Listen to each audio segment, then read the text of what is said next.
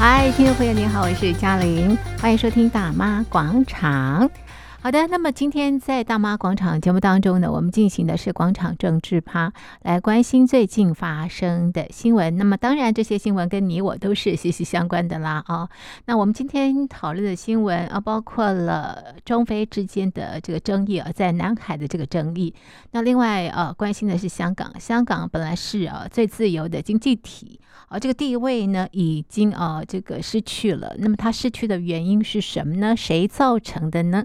今天在节目当中呢，我们邀请的来宾是台北海洋科技大学通识中心教授吴建生吴教授。吴教授，你好。主持人、各位听众朋友，大家好。好，最近啊，菲律宾跟中国大陆啊，在南海的问题又有这个争议了。那么，特别是在黄岩岛，那么菲律宾呢要把黄岩岛中国的这个屏障的这个拆除，那这个中国呢也不甘示弱。所以啊，这个吴教授你怎么看后续的发展？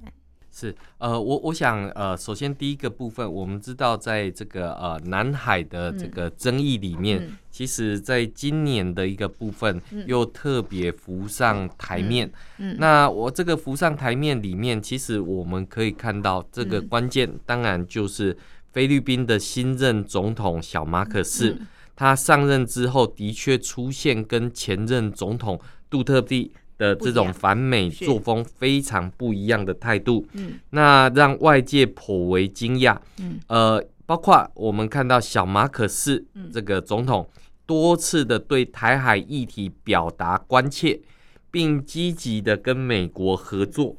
虽然呃，今年六月的这个菲律宾呃防长这个迪奥多，他在七月的时候有提到台非安全合作的可能性为零。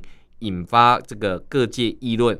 那有人说，呃，这个菲律宾呃不愿意做美国抗中的棋子，或者是台湾期待菲律宾在台海有事的时候扮演角色，根本就是缘木求鱼。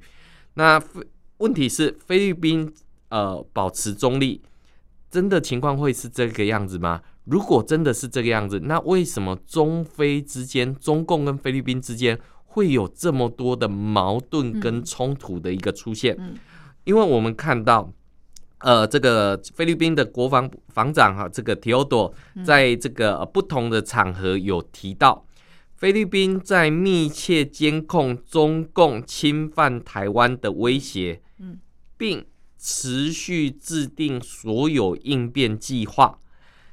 针对他的这句话，哈，我们也看到有中共的学者认为，菲律宾已主动介入台海的问题，再加上今年六月初的时候，美日菲国安顾问已经在东京召开会议，考量将这三国的安全保障的新合作框架，随后美日菲这三国的海巡单位。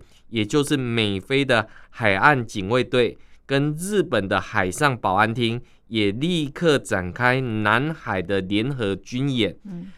美菲加上澳洲在四月份才举办人数破万、有史以来的呃年度肩并肩军演，这些作为都可以显示小马可是在上任之后对于美菲同盟合作的积极加温。连美日菲也在建构新的安全合作协定，所以呃，我们看到一方面中共认为呃，这个呃，他们解读啦，就是。菲律宾的外长的说法，就是不会把台湾有事这件事情当做菲律宾有事，但是呢，他们又没有办法去解释为什么这个菲律宾的防长在不同场合又要提到呃，对于这个呃。如果中国冲侵犯台湾的威胁会持续有各种不同的应变计划，而且这个应变计划不是只有口头上面的这个说明而已，更重要的是已经付出了实际的行动，也就是美日菲的这种国安呃顾问的这个会议。嗯，所以我们看到呃这个对于菲律宾进一步跟台湾发展双边合作的时候。基于担心中共对于菲律宾的报复，嗯、当然马尼拉的这个动作还是呃比较迟疑的一个部分。那我们看到菲律宾在过去里面，在联合国的这个海牙国际法院上面，对于中菲之间针对南海的争议上面，菲律宾啊获得了这个联合国的一个判决上面的胜诉。嗯，所以我们会看到中菲之间一直对于南海的争议上面来讲，是持不同之间的一个看法，但是因为前后任总统的这种差异。所以导致啊，菲律宾在各种不同的这个应变态度上面会有截然不同的这个情况。尤其是我们看到，在菲律宾呃，这个尤其是它已经跟美国结成这样的一个美菲共同联盟的情况之下，那菲律宾在南海上面的这种主权声索的一个部分，呃，我们看到同时哈，这个呃，在菲律宾附近的这个越南。我们看到越南其实在过去也是共产主义国家，在意识形态上面是跟中国共产党是比较接近的，接近。但是呢，我们看到今年美国的雷根号航空母舰靠泊在越南的这个港口上面，这其实就说明了一件事情：对于越南来讲的话，嗯经济靠中国，安全靠美国的这种亚洲思维。其实没有什么太大的变化，嗯哼，但是我们看到，对中共来讲，它在这个南海的这个声索上面，嗯，他不仅没有丝毫想要退让的这个呃部分，嗯，反而还推出了所谓的时段线的这个新说法，是，甚至于在所谓的自然资源部还推出了一个新的地图，嗯，那这个新的地图呢，不仅惹恼了这个。呃，这个菲律宾，嗯。也同时惹恼整个东协国家的这样的一个情况，嗯、所以我们可以看到，就是说中非之间因为南海的这个争议，嗯，呃，而逐步的啊、呃、去做这样的一个呃提升，嗯。的这样的一个冲突，嗯，其实他们不中非之间升高冲突的一个情况，嗯，不是因为台湾问题，嗯，而是菲律宾现在提高。加强了跟美国的这个关系，嗯、甚至于加强了美日非三边的这个关系，是。让中共感受到各种不同程度的威胁。嗯嗯、所以我们看到中非的这个冲突，嗯、呃，这个一触即发。嗯嗯、那更重要的是，我们当然也看到了这个呃，对于这个中共在所谓的呃永暑礁嗯。这个地方去部署它的这个飞机，是。那。嗯对于这个呃菲律宾所声索的仁爱礁，嗯，他居然去给他这个铺这个呃浮动的这个障碍物，是是。那我们看菲律宾做什么？菲律宾不是把这些障碍，去把这些障碍物给剪掉，是是。那菲律宾把这些障碍物剪掉之后。中共没有派出海警船，嗯、而是透过外交部抗议菲律宾的这一些作为。是，是。那你就可以看到国际之间，这种所谓的美菲的联手，嗯、对于中共在菲律宾的这种主张跟声索上面，是有它不同的这样的一个、嗯、立场呃立场跟思考。是是。嗯、但是关键在于，就是过去中共在南海里面。填海造陆，填海造礁之后所造成的这种南海局势的变化，对南海局局势的这种紧张，这个始作俑者当然是中共啊。那我们看到菲律宾对于仁爱礁的这个主张，或者是整个东协国家对于南海的这种和平使用、共同开发的这些原则，其实对于东协国家早就是一个非常明确。的这样的一个思考。是，那我们现在看到，不管是这个呃中共也好，嗯，呃，对于这个台湾的问题，想要把它扯入这样的一个南海争议，这是非常不智的这样的一个行为，是，因为我们看到过去蔡英文总统在这个南海仲裁案出来的时候，也已经表明，对于南海的这样的一个仲裁案的结果，嗯，当然台湾对于这样的一个没有邀请中华民国去进行调查。又没有让中华民国适当表达机会，嗯，所以对于这一份的判决是不以呃为这个为然的一个情况，所以你就可以看到，对于这样的一个呃嗯中非之间的这种领土争议，现在中共对于领土的争议，不仅是中非之间、中越之间、中印之间，这中日之间的钓鱼台，都有这种领土上面的争议。没错，是。那我们看到，那中共要去处理这些领土争议的时候，就会疲于奔命，是哪有空去发展什么经济的这个情况？不断的内耗。对，所以你就可以看到中非之间对于这样的一个嗯所谓的。呃，领土争议上面来讲的话，嗯、这个是没有办法去解决的一个部分。那美国现在是敦促中共要去遵守联合国海洋法公约，嗯，以及联合国海牙法院所制定下来的这些判决结果。那如果中共不去遵守这些结果，或甚至于呃，这个中共的外交部还讲说这是一个无效的判决，嗯、这是一个。这个嗯，这个历史文件等等的这些说法，嗯、这个是在情跟理上面是完全站不住脚的。是。因为联合国海洋法院是有邀请中共去进行各种不同的调查，嗯、但是中共拒呃以不理不，不理，是。然后不理会，然后对于中华民国要参加这样的一个调查，更是阻拦再三。嗯、那所以对于各种不同的主权的伸张。嗯。或者是主权的维护，都可以看得出来，中华民国对于南海的主权的伸索，还有他的这些主张上面是有为有守的一个情况。可是对中共来讲，那么强大的武力，那么强大的这一些呃这些国际上面的主张，却是那么的苍白无力。所以我们看到，对于呃这个大陆的民众才会讲，嗯，联合国的南海。仲裁，嗯，这个伤害性不大，但是侮辱性极强，嗯、所以对这个中共来讲，嗯、面子是丢了，是是但是怎么去追回这个面子跟里子的一个部分？嗯、那随着这个小马可仕跟美国、嗯、日本开始合纵连横的时候，那我们就可以看到整个亚洲的秩序已经逐步的在形成。嗯嗯、什么叫亚洲的秩序在形成？我们之前节目也曾经讲过，嗯，呃，日。呃，美国在亚洲有所谓的安全军事体制，嗯、美英澳同盟。对，接下来美国还组了一个叫美日印澳的这种跨的四方会谈，这个非传统安全的一个部分。对，那在亚洲里面已经有传统安全跟非传统安全安全两支住下去之后，如何在东北亚？也就是美日韩，嗯、我们看到之前的节目，我们也讨论过大卫营声明里面，把那日本跟韩国长期不和的这两个国家，或者是韩国长期以来他只重视北韩对他的威胁，嗯、那我们看到北南韩也提出了所谓自己的印太战略，嗯、所以美日韩在东亚形成了一个防线，嗯、那接下来美日菲。在东南亚的地方再形成一条航航线出来的时候，嗯、这很典型的说明了一件事情，嗯、就是第一岛链是重新串在一起，嗯、而第一岛链的核心的位置在哪里？就是中华民国台湾的位置。嗯、所以中共如果搞不清楚、看不清楚这样的一个地缘政治、这样的国际形势的话，这个都会自尝苦果，或者是徒劳无功的情况。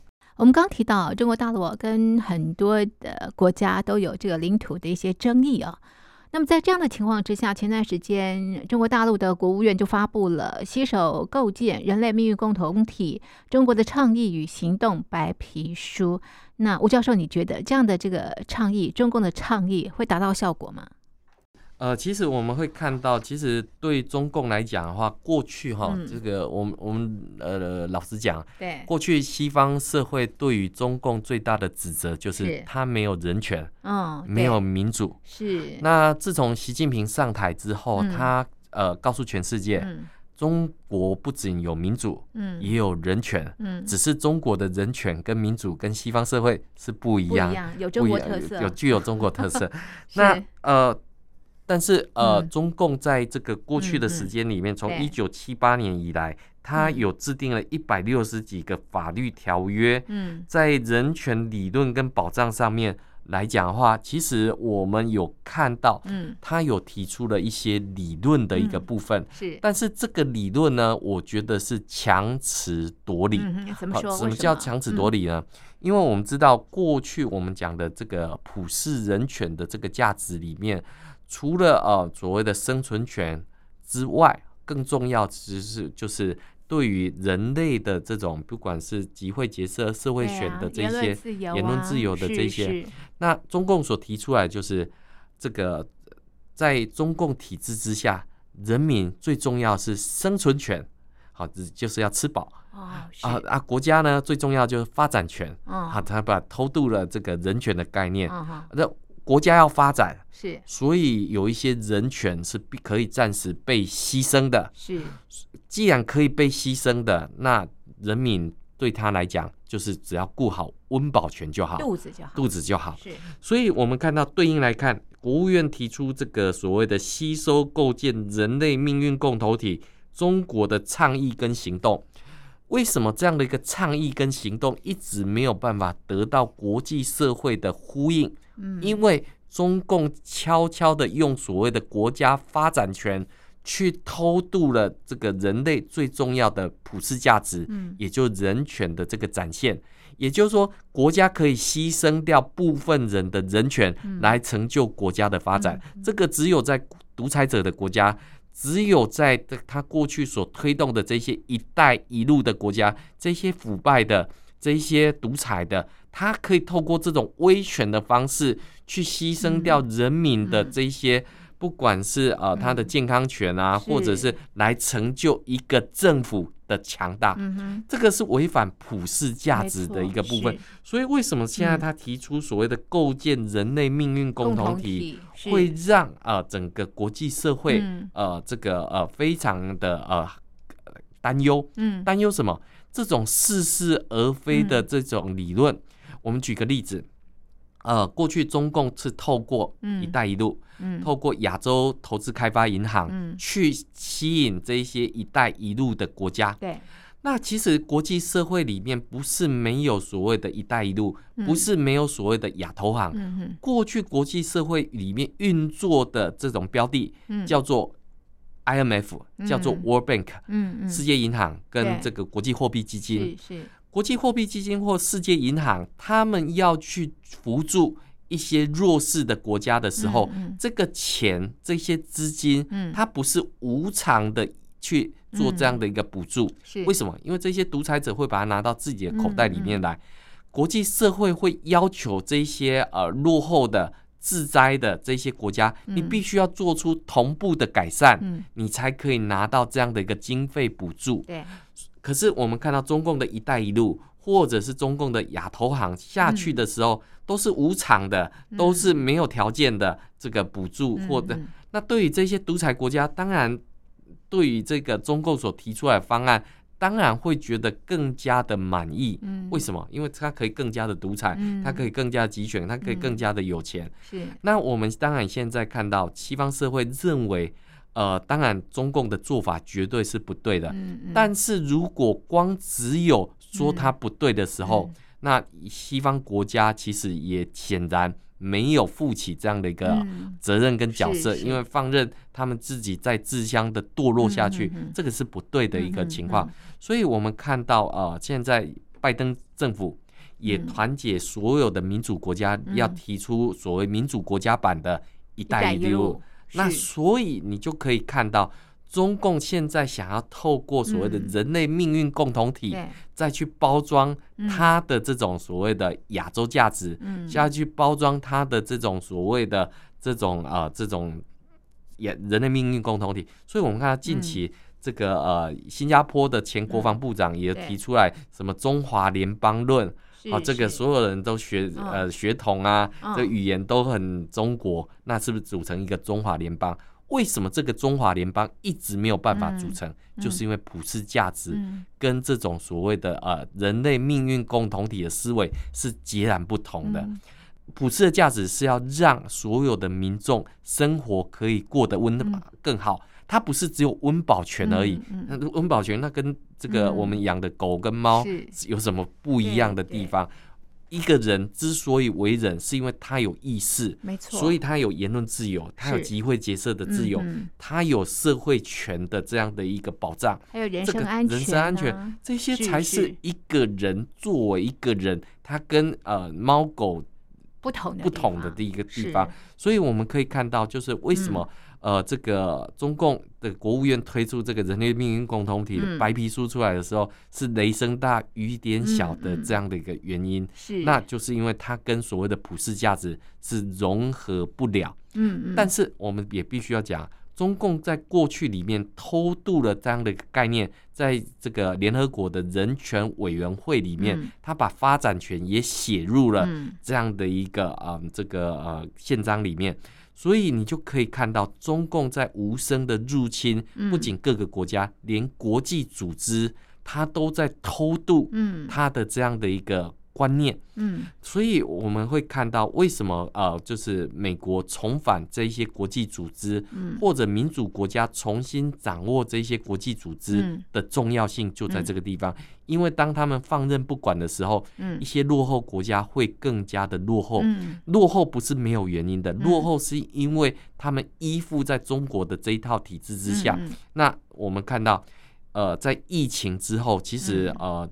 制度之争已经非常显而易见，民主制度还是优越于这种独裁的制度。嗯、我们看到中华民国台湾挺过了疫情，有了经济，对于这个经济的发展还是持续的保持良好向善的一个情况。可是我们现在看到中共在这种所谓人类命运共同体之下，是追求所谓的共同富裕，还是割韭菜的这种躺平的这种思维？那我们就可以看到，过去中共有一句叫做“内卷化”，内卷化可以形容啊，这个前后被这个嗯这个夹挤的一个情况。那我们现在看到中共的这个呃失业率这么的严重，所以大陆的这些青年不愿意被割韭菜的情况之下，只好躺平。躺平。那躺平之后还不能躺平，这个躺平还被国家叫起来，是是，这个要要爱国的这个情况。所以你就可以看到，就是说这所谓人类命运共同体听起来。这个是非常的乌托邦，嗯，但是它缺乏一种实践形式的时候，那对人类来讲，这会是一个灾难。嗯，好，我们来看这个香港。香港原本是呃最自由的经济体，不过现在这个打破了，它已经呃这个失去榜首的这个地位了啊。那么这是加拿大智库呃所公布出来的一个这个结果。那为什么这个香港呃会呃这个失去最自由的这个经济体？它的原因是什么？是呃，我想这个呃香港失去最自由经济体的一个思考，嗯、其实 呃过去港版国安法出来之后，嗯、我们节目当中其实也讲了非常多。多次，呃，其实我们看到，根据这份报告里面，他就提到哈，由于新的监管准入壁垒、对外国劳动力就业的限制，以及商业成本的增加，是香港监管自由度下降的原因。军事干预法治或司法独立跟法院的公正性的削弱。导致其法律体系跟财产指数的下降，那预料接着呃，中共各压制各种的自由，它的得分只会继续下降。所以显然的，我们看到呃，这个这个下降的原因是非常清楚可见的，就是中共在呃这个港版国安法推出之后，其实进一步的限制呃，进一步的监管。各种不同的经济发展的一个情况，是。那更重要的是，我们刚刚到这个香港失去了呃国际社会的信心，其实我觉得才是它的这种呃这个指标，嗯，这个降低的一个情况，嗯哼，主因。那为什么国际之间会？这个失去对香港的这样的一个信心，信心其实就是中共的这些作为。是从这个嗯，这个港版国安法，甚至于到现在香港的经济一蹶不振。是。港版国安法之后，其实我们看到大量的外商跟外资，不是逃往新加坡，就是跑到台湾。甚至跑回这个原本自己的母国，嗯，所以你就可以看到中共的作为是加速，这些所谓的啊经济外逃，的这样的情况。那更不要讲说，我们看到过去的这种呃香港，不管是在中环，都是白领阶级，那白领阶级里面都是高阶的这些啊营业员等等。那现在我们看到中共的经济下滑，嗯，那过去依附在中环的这样的一个呃，不管是商贸或者银行体系，它更多是跟中共的这些太子党有一些权钱交易，也就是做门神的这样的一个情况。那现在中共大量的监管，或者是在这个香港没有一个自由环境的情况之下，那更不要讲。我们看到近期。不管是在香港的这些投资公司的领导人哦，他最近被抓捕的一个情况，或者是我们看到在这个呃中国大陆呃的一个部分，其实大量的这种被消失、限制出境的这些做法里面，其实你都可以看得到这一份的报告。它并不是先知，是其实在更早一年前、两年前的时候，国际社会已经做了这样的一个预测，嗯，只是这份报告做了一个呃完整的呈现，对。Oh, OK，好，所以其实也不意外吧，对不对？哈，就是香港呃失去最自由的这个经济体，那谁造成的？就是这个呃中共造成的啊。对对对。好，我们来看最后一则新闻，这则新闻是青岛的国中生。他举报这个教科书啊，那么呃，把这个台湾啊标榜为这个邻国。那我们很讶异的，就是说，好像举报是文革时候会发生的事情，怎么这个时候在中国大陆，这个国中生哎就开始举报？是，其实呃，我们会看到这个在课堂上面这个嗯这个举报。或者是呃，在课堂上面斗争老师，嗯，这个其实就是文革所遗留下来的的这种遗风。是是。那我们当然知道，在中共的教育体制之下，其实呃是培养出不少的这一些小粉红。那所以当他们看到这个呃这个真实的样貌的时候，跟党的宣传出现反差的时候，不自觉的就会产生这样的一个矛盾的一个现象。为了证明自己的矛盾不出现，嗯、所以就会去进行这些举报的一个情况。那我们当然也看到哈，就是对于呃这个近期呃，我们看到在中国大陆的网络上面有出现所谓的弃台论的这种说法，其实就可以凸显出。现在的呃中共的治理之下，已经没有办法自圆其说。嗯、什么意思呢？因为我们知道，比如说像早期的时候，中共的这个教科书里面，呃，不管是要武装统一台湾、嗯、武装斗争统一台湾等等的这些思维，嗯、那我们现在看到这个呃，近期在中国的这个今日头条上面有一则询问，嗯、他们呃有一个九零后的这个呃年轻人。他就对于他自己的生活现况，这个提出了疑问。什么疑问呢？他说啊，这个呃，过去的一段时间，嗯，台湾已没有回归，我们过得也是很好啊，经济也是发展的挺不错的。那为什么一定要台湾回归？这个。经济才会变好呢？嗯嗯、那大家能不能回答他的这个问题？嗯，也就是说，在过去的这个呃，我们看到下面的讨论非常热烈哦。热烈的地方在什么？有很多人就谴责啊，这些年轻人的思想不正确，思想走歪了，怎么可以不武装统一台湾呢？那我们看到，其实它的背后逻辑很清楚啊，就是中共的这个经济改革开放之后，其实中共如果能够把经济做好。人民的生活过好，其实跟台湾一点关系都没有。可是现在中共把什么问题都把它跟台湾挂钩在一起的时候，那就会让很多年轻人这个呃迷惑。对，那中共的你的你的你的角色，你的这个决定，难道不是影响这个中国大陆经济现在的地缘政治的这些原因吗？嗯嗯，所以。他们对于这样的一个迷惑，嗯，被这些小粉红，嗯，视为是所谓的弃台论的一个提出，是，所以他们讲啊，这个要收复台湾，宜早不宜晚了。越晚的话，这种呃，这种所谓弃台论的思维出现的时候，嗯，那这个岂不是很危险吗？所以我们可以看到一件事情，就是说。呃，人类还是会有一部分的一个思考，嗯，那必须要讲，的确有许多人在中共的意识形态之下不懂得任何的思考，嗯、像青岛的这个国中生举报教科书或参考书，对，呃，这个台湾为邻国的这样的一个部分是不对的一个行为。嗯，其实我们可以看到哈，就是说，呃，在中共的体制之下，嗯、没有思考，这是一个非常大的一个问题。没错，过去在中共经济发展往上突破的时候，嗯、也有许多人不思考。嗯。但是现在中共的经济停滞、嗯，政治斗争的情况之下，让很多小老百姓开始去思考为什么会变成这个样子？